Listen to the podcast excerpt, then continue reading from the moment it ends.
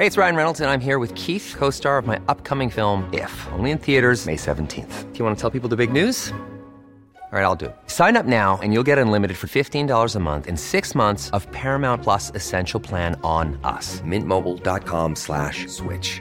Upfront payment of $45 equivalent to $15 per month. Unlimited over 40 gigabytes per month. Face lower speeds. Videos at 480p. Active Mint customers by 531.24 get six months of Paramount Plus Essential Plan. Auto renews after six months. Offer ends May 31st, 2024. Separate Paramount Plus registration required. Terms and conditions apply if rated PG. ¿Qué tal? ¿Cómo le va? Buenas tardes. Estás a punto de escuchar Yo soy Javier Alatorre. las noticias con Javier Alatorre. La vamos a pasar muy bien. Comenzamos. Necesito ahora mi secreto a ti revelar. Mis muertos me acompañarán, me darán tranquilidad. Convierten tristeza en canción, habita en el aire con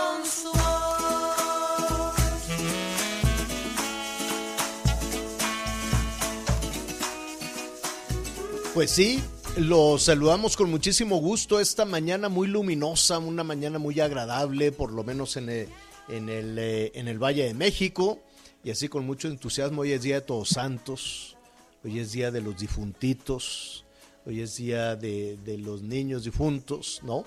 En esta tradición tan arraigada, yo creo que pocas tradiciones tan arraigadas y tan exportadas desde México a diferentes partes del mundo. ¿Cómo llegó a nuestro país? Bueno, ahí ya es toda una historia, toda una historia muy grande, en la que sí también el Día de Muertos es una fusión de las costumbres que llegaron de Europa junto con las costumbres prehispánicas que coincidían por estas fechas, este sincretismo, y hoy, al, al día de hoy, lo que tenemos es este Día de Muertos. Este, este tema de las ofrendas no se crea, ya en Castilla y Aragón, había también todas estas tradiciones que llegaron eh, desde luego con, con, la presencia ibérica, con la presencia española y que se, se, hubo esta unión, esta comunión, desde luego. ¿Quién está moviendo los micrófonos, niños? Está con, con las, eh, ¿cómo se llama? Con las costumbres prehispánicas. Tú fuiste, ¿verdad, Anita Lomelí? ¿Cómo estás? Muy buenas tardes, feliz inicio de semana, feliz inicio de noviembre y yo estoy aquí con mis manitas sietecitas. Ah, Es tú no fuiste. Ah, Yo no fui, fue Miguel Aquino. ay, qué criaturas. Qué gusto saludarte, Anita Lomelí. Qué gusto saludarte, Miguelón. ¿Cómo estás? ¿Cómo estás, Javier? Ahorita? Muy buenas tardes, me da mucho gusto saludarlos. Empezamos este ya, pues, señor, el, el, el último mes del año. Así de ese tamaño se nos está yendo el 2021. Muy contento y pues ya lo decíamos en septiembre, a partir del 15 de septiembre empiezan las fiestas y ya cuando nos demos cuenta estaremos partiendo la rosca de Reyes. Pero vaya forma de empezar el mes de noviembre, Javier. Sí, sí, sí, sí. Hay muchísima información, además de la información en desarrollo que desde luego le vamos a presentar. Estábamos escuchando a la Julieta Venegas, se llama Mis Muertos, e, es una, pues es una canción que viene ya en un, en un álbum que, que le conocíamos eh, con anticipación y que es, eh, es- y que es realmente muy bueno. Saludos a Julieta, a Julieta Venegas. Bueno, pues ya le comentaba, hay muchísima información, hay eh, temas desde luego que tienen que ver con, con estas eh, celebraciones, con el altar de muertos y también con aquellas celebraciones que llegan del extranjero que coinciden también con estas fechas, el Halloween, el Todos Santos y, bueno, que por cierto, en ese sentido, independientemente de, de las ofrendas, que si usted eh, tiene oportunidad hoy por la tarde, al ratito, terminando las noticias, pues acudir a algunos de, de los sitios donde se ponen algunas ofrendas eh, monumentales, en algunas casas particulares también.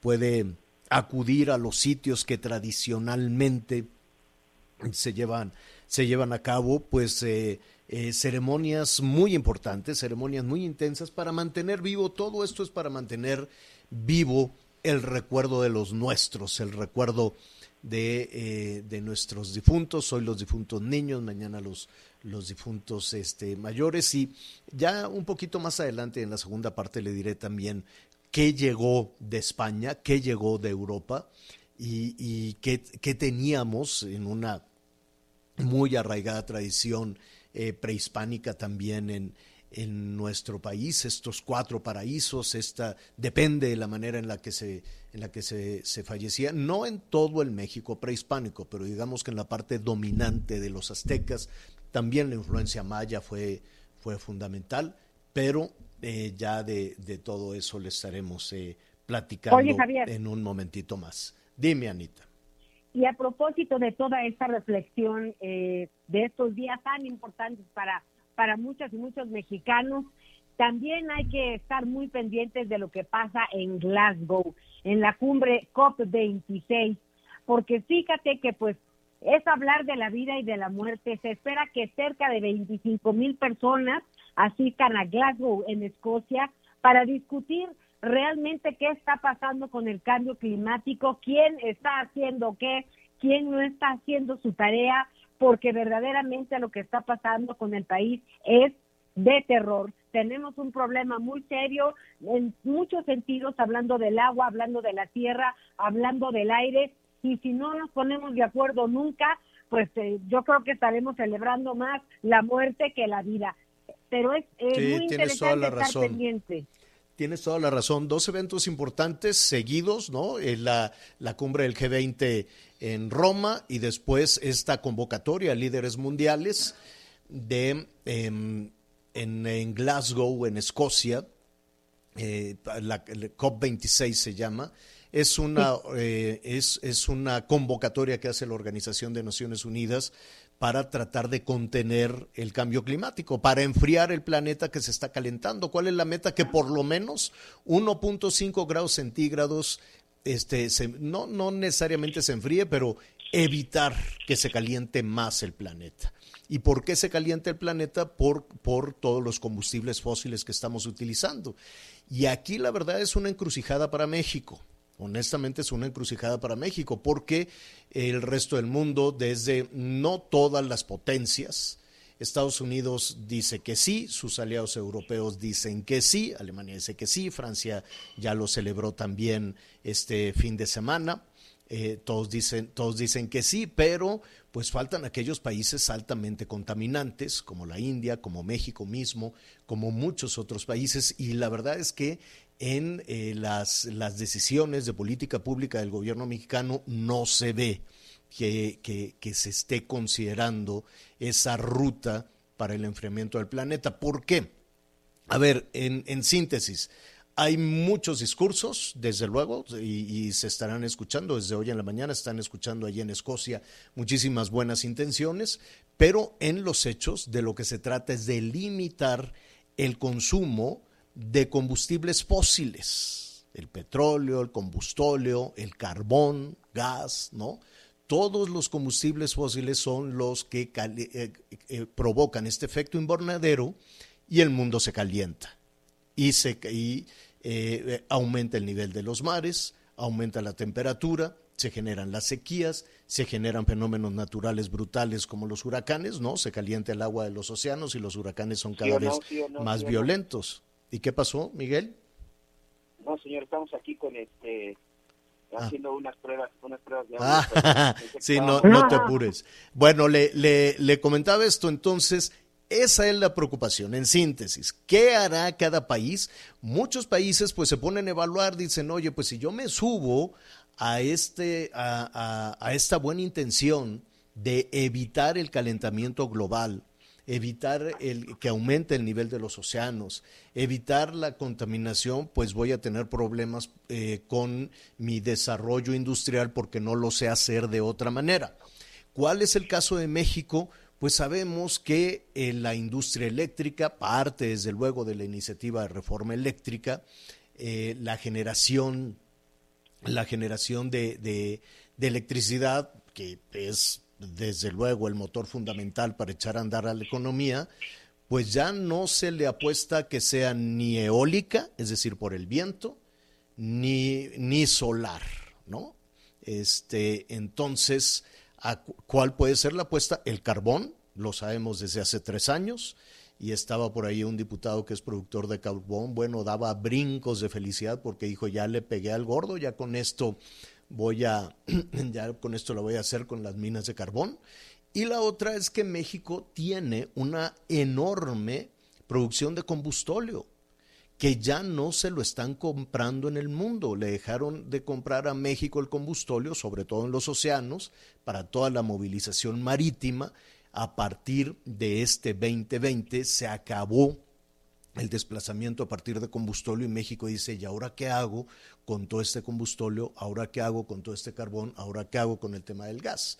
Por eso es la, la, encrucijada es una encrucijada enorme porque México dice, ¿cómo voy a renunciar a todo esto? ¿De dónde voy a echar a andar la industria nacional? ¿Cómo voy a justificar el fortalecimiento de Pemex? ¿Cómo voy a, eh, a justificar la reforma eléctrica, el fortalecimiento de la Comisión Federal de Electricidad, cuando en Roma se está diciendo otra cosa y cuando en Glasgow están apuntando, como tú muy bien lo señalas, Anita, hacia otro tema, hacia cuidar el planeta? Pero muchos países, la India también, eh, Australia, y ahí estoy titubeando un poquito, China mismo, dicen o me pongo con buenos propósitos o voy y me formo del lado de los que quieren cuidar la vida y quieren cuidar el planeta, o me quedo de este lado tratando de cuidar la economía porque no tengo para dónde jalar, ¿no? Yo, yo voy a, seguir siendo eh, contaminante porque si no, pues de, qué, voy a hacer con ese carbón y qué voy a hacer con todo el, el combustóleo. Así están las cosas. Un poquito más adelante estaremos eh, platicando con, con eh, algún... Hay presencia mexicana, hay presencia mexicana, desde luego está el canciller Marcelo Ebrard en Glasgow, hay legisladoras como Xochitl Galvez que está también en Glasgow, está el presidente Calderón o el expresidente Felipe Calderón, como usted lo quiera decir, eh, por, por el invitado como una personalidad del mundo político internacional que ha abogado siempre por el tema del cuidado del medio ambiente. Son las cosas que están sucediendo en este momento. En un ratito más lo vamos a retomar. Atención porque al parecer ya van a fluir las mercancías. ¿No sabe usted?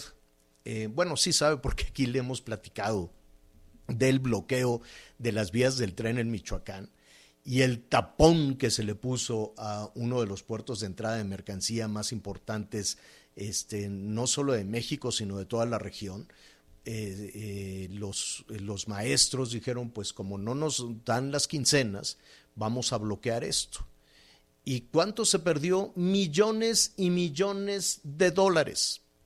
Todos los días era una pérdida millonaria por las mercancías atoradas, las empresas que perdieron dinero, el efecto el efecto que, que, tendrá, el efecto de choque a largo plazo, desde luego, de las mercancías que se atoraron y que probablemente no lleguen para este fin de año. En fin, el no pagarle o el bloqueo, como usted lo quiera ver, el bloqueo de los trabajadores de la educación tuvo un impacto brutal. Tres meses, tres meses con pérdidas todos los días pérdidas de millones de pesos todos los días, todos los días. ¿Y qué pasaba? Que se estiraba el chicle cuando, desafortunadamente, cuando esto se politiza, desafortunadamente cuando esto es decisión de un político, yo, yo quisiera suponer si uno de los políticos que tiene que hacer el cheque y soltar el dinero para que le paguen a los trabajadores de la educación, este, dejara de recibir eh, su dinero hasta que tome la decisión, yo creo que las cosas serían distintas.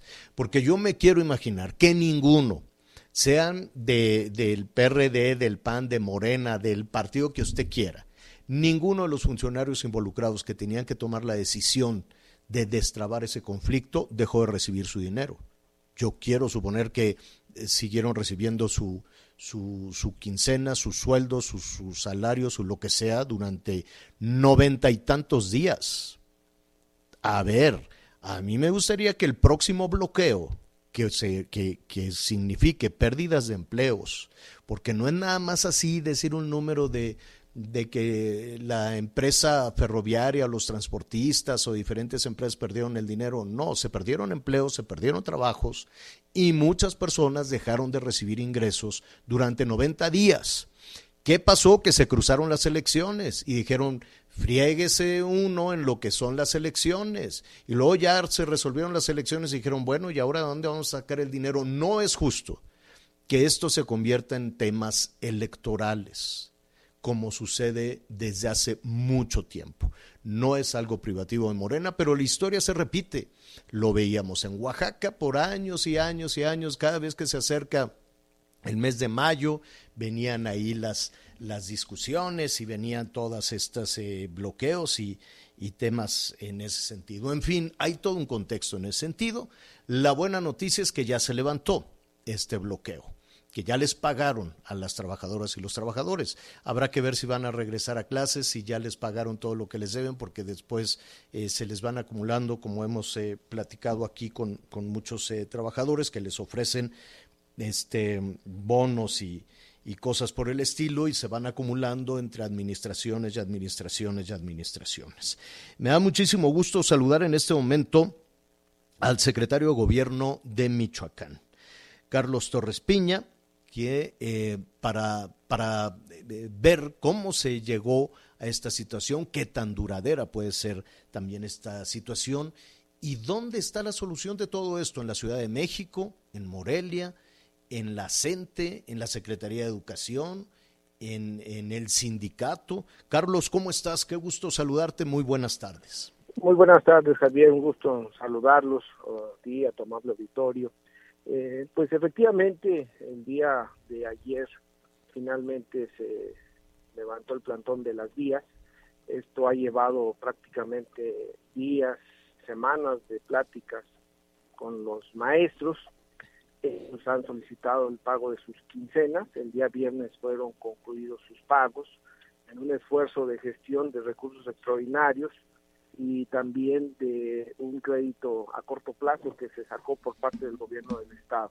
Es así como hemos resuelto este compromiso, aún así quedaron pendientes tres conceptos, dos bonos del 2020 que quedó a deber el gobierno pasado y el incremento salarial de los primeros meses de lo que va del año también que se quedó a deber por el gobierno anterior que este último se estará cubriendo el día miércoles y los bonos del 2020 se estarán cubriendo a principios del mes de diciembre, como se les explicó y se les comentó a los sindicatos de aquí de Michoacán.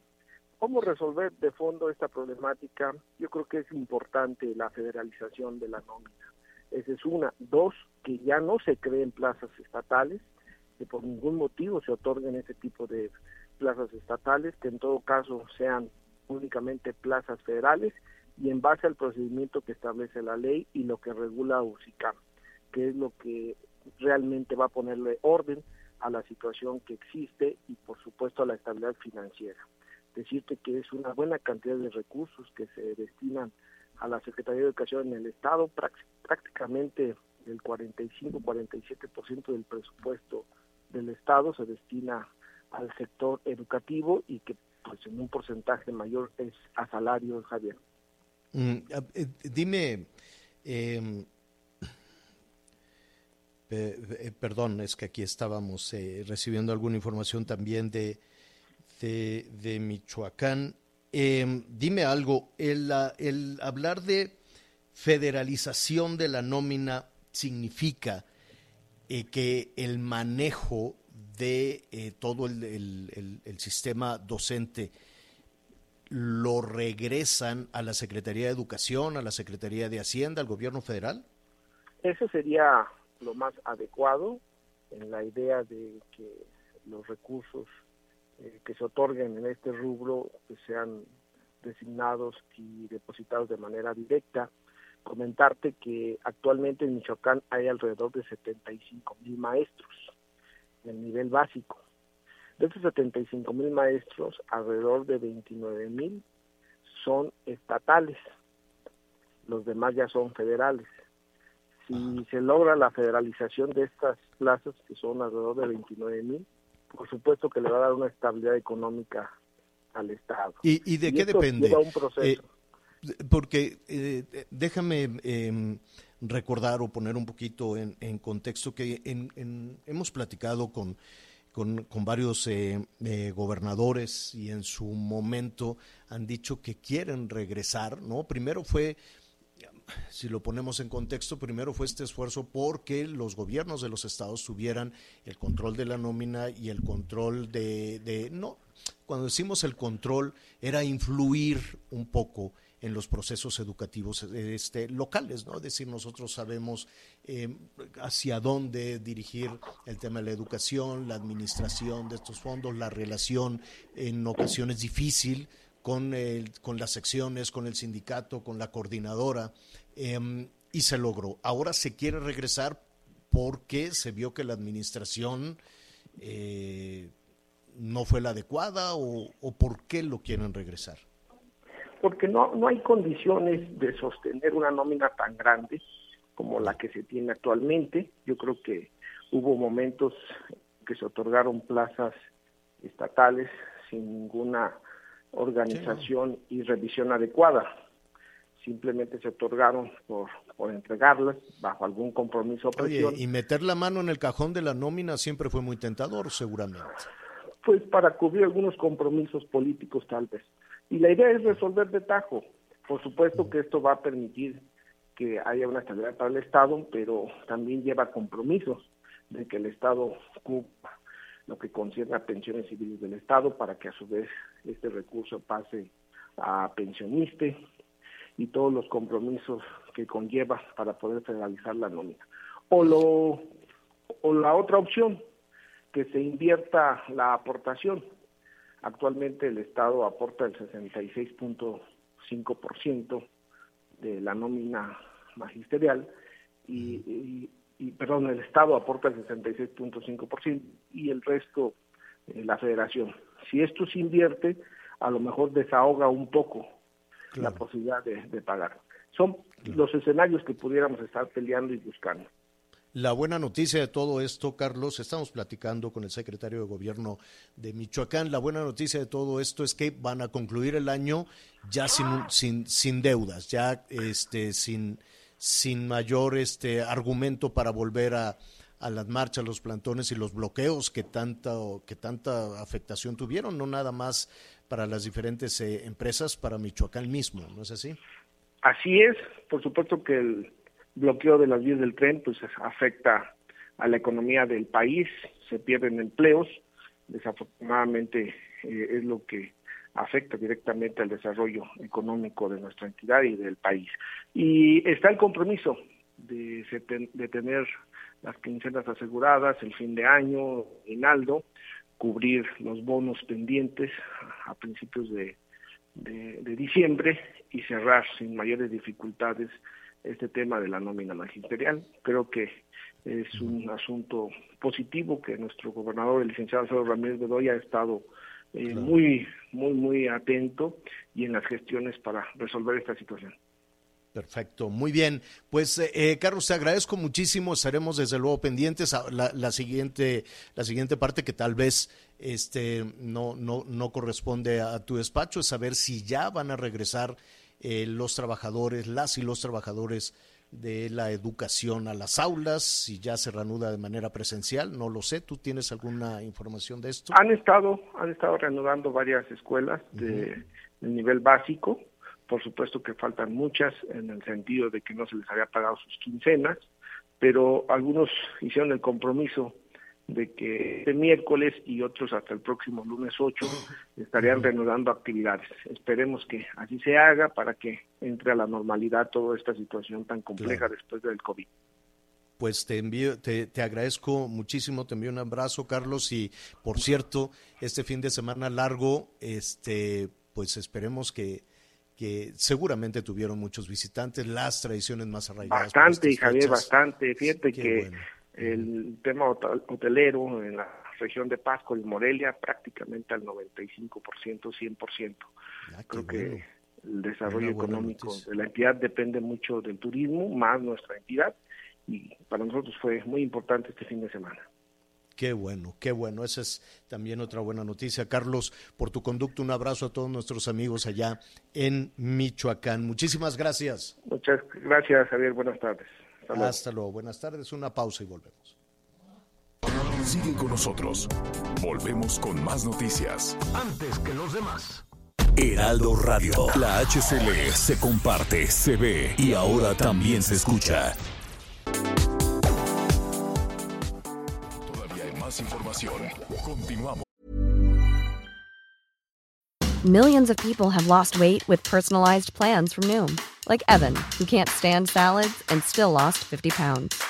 Salads, generally, for most people, are the easy button, right? For me, that wasn't an option.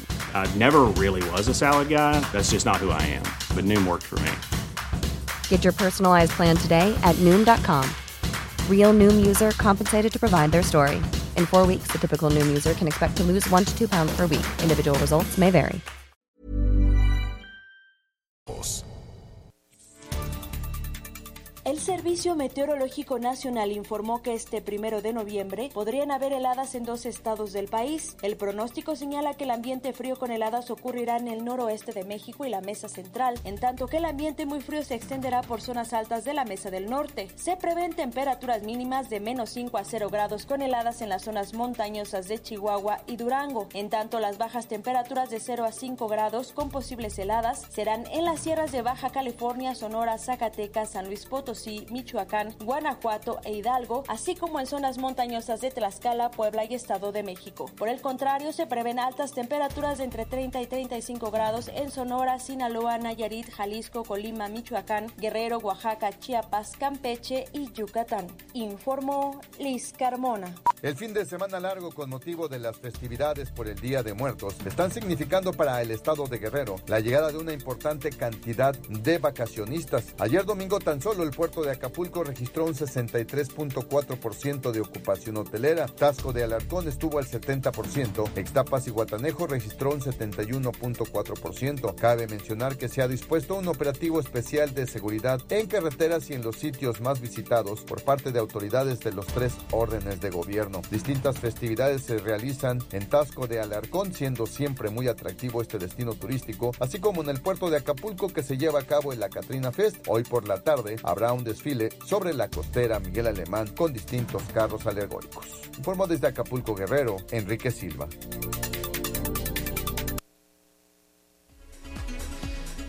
Eh, gracias, gracias a nuestros compañeros en todo el país. Bueno, ya le comentábamos al inicio del eh, programa que este fin de semana ha sido, pues, eh, por lo menos en los pronunciamientos eh, políticos, muy importante en la cuestión de- del medio ambiente. En la reunión del G20 en Roma, pues se dispuso ya no financiar la generación de, electricidad a partir de combustibles fósiles como el carbón. Y una de las discusiones centrales, desde luego, es, ¿se está calentando el planeta? Yo sé que lo hemos escuchado desde hace muchísimo tiempo. Hay quienes ponen resistencias, hay quienes definitivamente pues, son incrédulos ante esta situación. Eh, eh, cuesta, cuesta un poco de trabajo en el día a día, ¿no? De los, eh, lo- los jefes, las jefas, los jefes de familia que tienen esta situación de salir adelante todo el tiempo, detenerse a pensar un poco en el medio ambiente. Y esa responsabilidad de detenerse a pensar en el medio ambiente son de quienes nos, de quienes nos representan, por ejemplo, ante las diferentes instancias, pueden ser organizaciones civiles, organizaciones políticas, los gobiernos, los gobiernos mismos. Algunos van con resistencias, otros van con una agenda muy abierta para eh, avanzar y contener el calentamiento global, que déjeme decirle, es una realidad, es un hecho. Los huracanes son cada vez más violentos, las sequías que hemos sufrido en nuestro país eh, son, para algunos políticos las, las señalan como atípicas, ¿no? ¿Ha escuchado usted esa versión? Las lluvias atípicas, la sequía atípica, las presas de pronto están secas, luego están a reventar y generan algunas inundaciones, en fin, hay una razón de todo esto tomar una decisión en ese sentido cuesta mucho trabajo. Hay países que definitivamente bajan un poco la vista o dicen sí, lo voy a hacer, aunque tratan de avanzar con muchísima dificultad. Eso están tratando de hacer en Escocia, en un lugar que se llama Glasgow.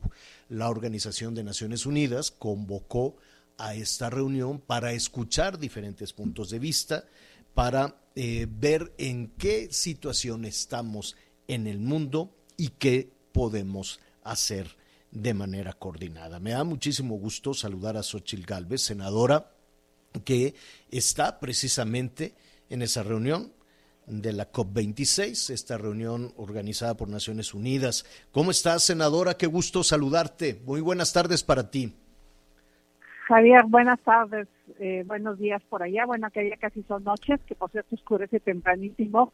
Este, pues mira, la verdad de las cosas es que pues, te preocupa, te angustia escuchar a tantos expertos, pero por otro lado me entusiasma escuchar al presidente Biden primero ofrecer una disculpa porque Trump se retira del Acuerdo de París, es uno de los accionistas que no acepta que tenga que hacer algo contra el calentamiento global, es de los que dicen que no existe, y hoy pide una disculpa, yo creo que en tres años México seguramente estará haciendo lo mismo, ofrecer una disculpa por las políticas energéticas que estamos siguiendo en nuestro país, pero lo más importante, hay un reconocimiento prácticamente de todos los líderes globales de todo, donde anuncia enormes impuestos al carbón, a la, a la generación de electricidad con carbón, eh, la ministra Ángela Merkel que se despide prácticamente pues lo que dice es tenemos que cambiar nuestra forma de vida, tenemos que movernos sin contaminar, tenemos que producir sin contaminar.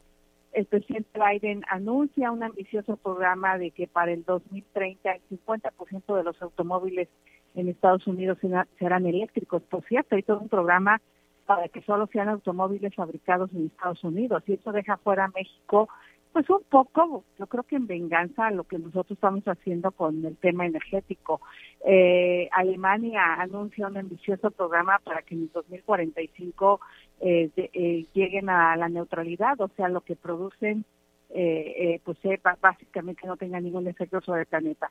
En fin, se podría dar una larga lista de, de, países muy humildes, por cierto, me llama la atención muchos países africanos, México no tiene pabellón, por supuesto, pero que aún sus metas eh, eh, sencillas las presentan con mucho orgullo. Entonces, está complicado, pero yo creo que el mundo está entendiendo o que paramos a los combustibles fósiles o el mundo nos para a nosotros este, como lo dijera el secretario general de las Naciones Unidas. O sea, estamos cavando nuestra propia tumba si no cambiamos la manera en que eh, generamos electricidad. Eh, de alguna manera, Xochitl, eh, se ha puesto sobre la mesa las dificultades que pueden tener algunos países, no necesariamente los países pobres, no necesariamente los países en desarrollo, ahí podemos ver a China, ahí podemos ver a Australia, la India mismo, que dicen, oigan, pues sí, qué bueno, pero yo no puedo. Pues sí, qué preocupación por, por el medio ambiente, pero eh, yo, yo tengo que mantener un ritmo de crecimiento económico y no tengo la estrategia. Eh, para, para sumarme a ese propósito? O sea, ¿se ha escuchado esa posición o no? Mira, hoy la India, con todo y todo, está presentando una propuesta interesante y yo creo que lo que viene para China es una enorme cantidad de aranceles por no subirse al, al, camión. Me llamó la atención una persona que me eh, recogió en el aeropuerto y me dijo, oiga, porque me preguntó de dónde era, le dije que de México, oiga, me dijo, México no viene, al igual que Rusia y China. La gente está muy enterada de lo que está pasando y, lo pero pero sí fue corrígeme si me equivoco no fue no está representando o no estará representando a México María Luisa Albores lo que dicen es que no viene el presidente no o sea más ah, bien para ellos es que que estén los jefes de Estado. O sea, sí llama la atención que el presidente Andrés Manuel Obrador no esté aquí. Vendrá una secretaria de Estado, pero hoy, por ejemplo, en las aperturas donde hablaron todos los jefes de Estado que estuvieron, bueno, pues no se vio el presidente de México, tampoco se le vio en el G20. Pero bueno, lo que sí llama la atención es que la gente sabe que México, pues no está, no está como debería de estar eh, representado. Y lo que yo sí veo y que dejó dibujar el ministro Trudeau, pues es eso, de que pueden poner aranceles eh, aquellos países que no cumplen con estos acuerdos. Entonces, China eh, tendrá que entrar al tema porque tendrá que entrar porque es un país que comercia con todo el mundo. Y ahí es donde México pudiera tener una gran oportunidad en caso de que se le pongan impuestos a China, porque México es de los pocos países del mundo que tiene 16 horas de asoleamiento desde Tamaulipas hasta Mexicali. Y lo que viene en el mundo, pues es obviamente movernos con hidrógeno verde y México podría ser un gran productor. Yo, yo, yo espero que una vez que no sea aprobada la reforma energética como la quiere el presidente, porque estoy segura que no va a salir en esas condiciones, este el presidente pues eh, rectifique el camino y se dé cuenta que hoy por hoy la energía más barata es la limpia. Curiosamente, curiosamente, si quieres producir barato, eh, utiliza energía limpia. Eh, eh, el, el, megawatt de energía limpia anda en 370 pesos y la de combustible fósil en 1.600 pesos. No hay comparación, o sea, no tendríamos por qué estar en ese debate en México. Cuando dices combustible fósil, Xochitl, ayúdame, ayúdame un poco a poner en contexto, estamos hablando del combustóleo, del carbón, eh, y gas. del crudo mismo, ¿no? Aunque, aunque el gas es un gas. Eh, uh -huh. combustible de transición, pues hoy por hoy un megawatt eh, pues nos anda costando como en 1.800 pesos. Eh, ahorita el gas está muy caro, de hecho están metiendo en broncas a muchos países el costo del gas.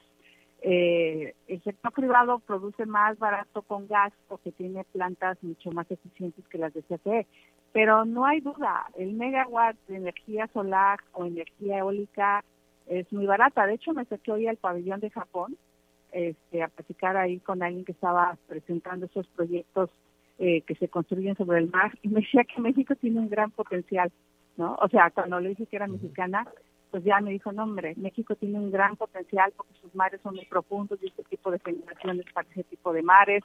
En fin, se ven que nos tienen súper estudiados en, en, nuestro potencial, obviamente por nuestra cercanía con Estados Unidos. Ahora, yo lo diría, de verdad, Javier, no se vale que esta generación no hagamos lo necesario para que las próximas generaciones puedan disfrutar de un hábitat eh, pues con menos riesgos como los que hoy, de ir como estamos, se los vamos a dejar. De verdad, eh, va a ser un desastre vivir en la Tierra si no detenemos el calentamiento global. Ya no, ya no es ciencia ficción. Y eso lo dijo Boris Johnson, el primer ministro, o sea, diciendo, no es una película de terror, es real, eso va a explotar. O sea, tenemos uh -huh. que actuar y parar ya. Sí siento que eso es como un mensaje ya muy contundente. Todavía en algunas COPs anteriores yo veía como que dudaban de que eso fuera real. Creo que ahorita no hay duda y lo que están poniéndose de acuerdo es cómo consiguen esos 100 mil millones de dólares para financiar a los países pobres, pero también cómo los países como México hacen su tarea.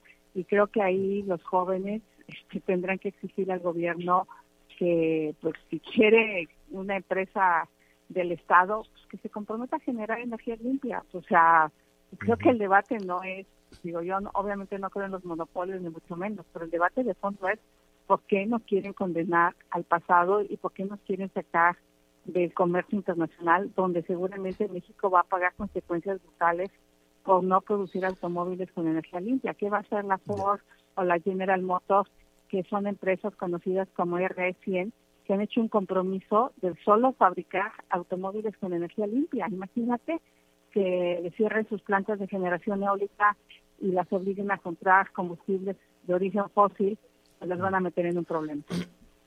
Te robamos un minuto más, senadora. Sé que, que, que tienes ahí una, una agenda apretada. Anita Lomelí. Gracias, gracias, Javier Xochitl. Un abrazo. Pero Xochitl, si te fijas, Javier, amigas, amigos, Miguel, lo que estamos escuchando lo hemos escuchado desde que somos chiquitos. Entonces, ¿qué va a cambiar en este tipo de cumbres, con este tipo de compromisos que verdaderamente se respeten y puedan lograr que demos un paso atrás en el, en el calentamiento global? Siempre nos quedamos en estos eh, discursos fantásticos, reflexiones profundas, maravillosas, series de, de, televisión y de Netflix, pero no avanzamos. Xochitl, ¿qué va a cambiar aquí? Pues mira, lo que está cambiando es que los países sí están poniendo impuestos al carbono muy fuertes que sus propios ciudadanos están pagando energía muy cara que tiene de carbón y entonces no van a permitir que otros países este, no hagan lo mismo. Creo que eso ya es una realidad. Estás viendo cómo la Comunidad Económica Europea ya está discutiendo impuestos al carbón serios, fuertes, y eso es lo que nos va a hacer cambiar, el comercio. Sea, es lo único que le preocupa a los jefes de Estado, el que no van a poder vender sus productos si no hacen algo con el tema del medio ambiente. Entonces creo que eso es lo que sí veo que está cambiando en esta cumbre y que va en serio con los discursos de gente como Angela Merkel, como eh, Justin Trudeau, que han sido muy, muy duros y muy fuertes. Y el propio Biden, el propio presidente Biden, tiene una actitud, imagínate, hace cuatro años este el, presidente Trump se salió de la cumbre de París. Digo, imagínate, o sea, con qué ganas llegabas a la cumbre cuando el país más contaminante del mundo no había asumido eh, compromisos. Y hoy dijo claramente que en el 2035 Estados Unidos generará energía sin carbón, o sea, sin sin, sin, combustibles, eh, eh, o sea, libre de carbón, fue lo que dijo. No sé exactamente cómo le van a generar, pero pues es un anuncio tremendo para el 2035. O sea, yo creo que sí es un compromiso y creo que sí es algo distinto a lo que habíamos visto en las otras cumbres más el anuncio que, que, hizo Macron ayer, ¿no? En, eh, en, el sentido de ya no financiar el desarrollo de energía eléctrica a partir de, de carbón. Esto apenas comienza, Xochitl. Si nos permites, estaremos ahí muy, muy cerca de ti para ver qué es lo que está sucediendo en Glasgow. Pues cuenta conmigo y a tus órdenes siempre y bueno, pues aquí estaremos porque además nosotros tenemos que traducir esto a legislaciones locales. Así es.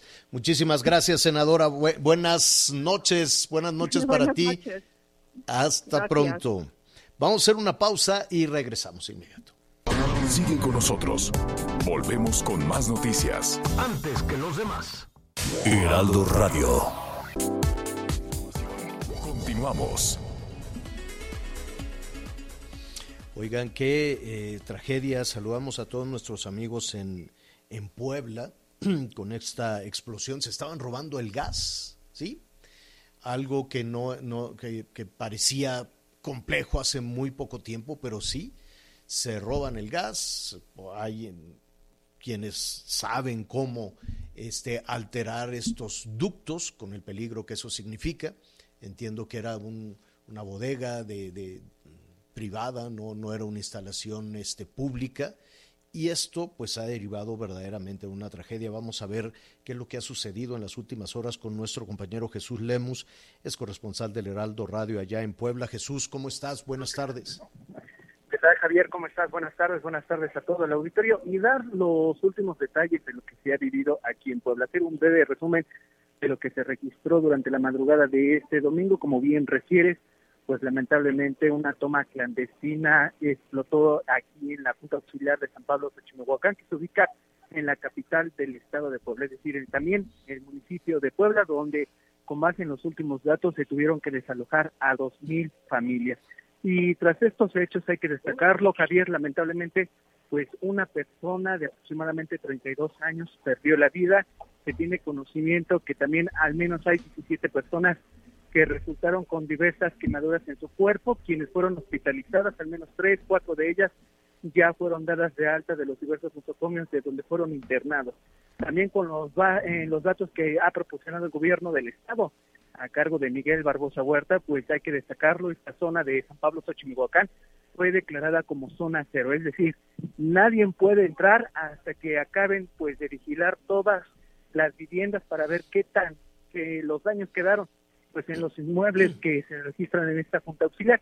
Es importante destacar, Javier, que con base en estos datos de la Secretaría de Gobernación, al menos 184 casas resultaron con daños. 45 de ellas ya fueron catalogadas como pérdida total tras la explosión de este ducto. También, pues el gobierno del estado hoy ya declaró dos días de luto por los hechos que se vivieron durante las últimas horas y donde se garantiza que con el apoyo del gobierno federal se trabajará para atrapar a los responsables que provocaron pues esta toma clandestina que te reitero derivó en el de 2.000 personas.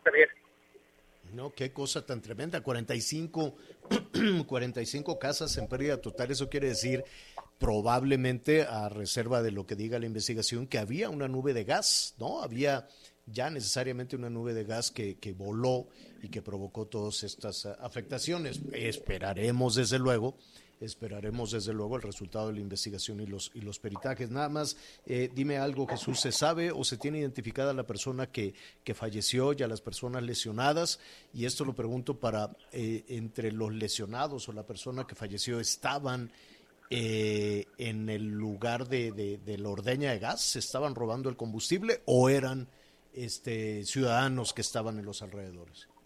Eh, con base en los datos que ya emitió el propio gobierno del estado, Javier, hay que mencionarlo, es una víctima, no está relacionado con este ilícito que se registró en la Junta Auxiliar. Hoy ya se sabe que la administración a cargo de Miguel Barbosa Huerta habrá de apoyar económicamente a los familiares de esta víctima y solamente pues señalar que los datos también ya confirmados también por las respectivas autoridades, entre ellas el propio personal de petróleos mexicanos aquí en Puebla, es que fue durante la madrugada de este domingo, alrededor de la una de la mañana con 34 minutos, cuando se reportó al 911 la fuerte nube de gas. Y casi una hora después, por la ignición de algún, este, pues, algún artefacto caliente, así lo citan las autoridades, fue lo que derivó en tres explosiones concretas que, insisto, hasta ahorita dejaron una persona fallecida, 45 casas que son catalogadas como pérdida total y 17 personas que resultaron lesionadas. Cinco de ellas todavía se encuentran graves, incluso tres de ellas están intubadas por el grado de quemaduras en su cuerpo. Javier. Estaremos pendientes de lo que diga la investigación. Jesús, gracias. Buenas tardes. Gracias, muy buenas tardes. Muy buenas tardes. Una pausa, volvemos inmediato. Sigue con nosotros. Volvemos con más noticias. Antes que los demás. Heraldo Radio. Todavía hay más información. Continuamos.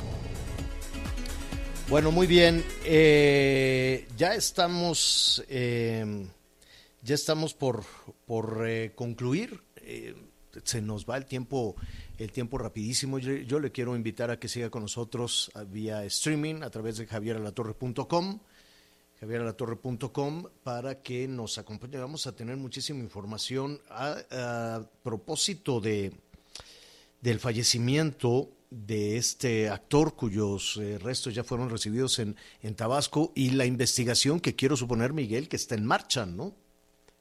Bueno, Javier, pues la verdad es que eh, el día de ayer ya sacaban un comunicado casi, casi, en donde aseguraban que era lo que había sucedido por parte de la Fiscalía de Justicia del Estado de México. Eh, recapitulando rápidamente, eh, el día de hoy, hace ya unos minutos, concluyó este servicio religioso, el sepelio de Octavio Ocaña, este joven de 22 años que conocido y, en la televisión como Benito Rivers, llegó durante la madrugada a Villahermosa, Tabasco, durante todo este tiempo, sus familiares, bueno, pues estuvieron ahí eh, todavía con él y hace unos minutos concluyó esta ceremonia religiosa.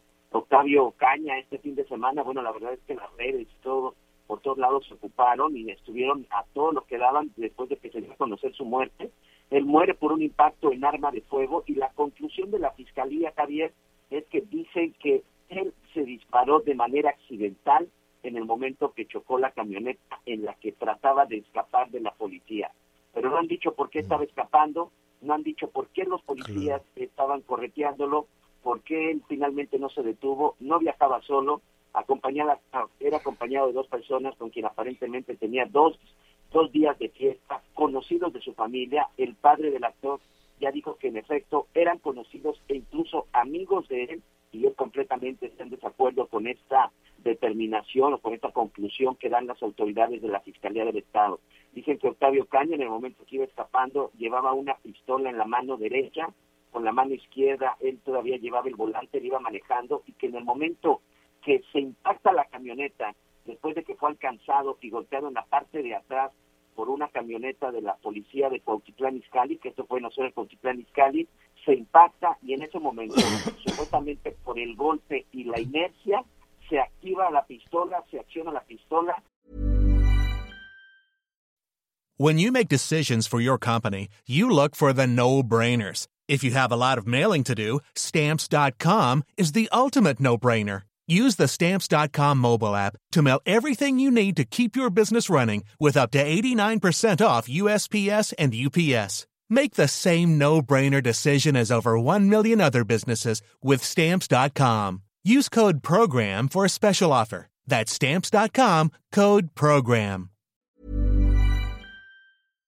Lamentablemente se pega en la cabeza del lado derecho con salida en el lado izquierdo y minutos después pierde la vida. Una versión que a nadie hasta el momento ha convencido, por lo menos de parte de la familia de este este joven actor y muy famoso por su personaje en esta serie de vecinos y que seguramente dará mucho todavía de qué hablar. Hoy el padre dijo, no quiero todavía entrar al tema de la investigación, hoy quiero despedir hoy quiero enterrar a mi hijo, no me voy a quedar con los brazos cruzados y esto se tiene que aclarar. La verdad es que todavía hay más dudas que respuestas, Javier.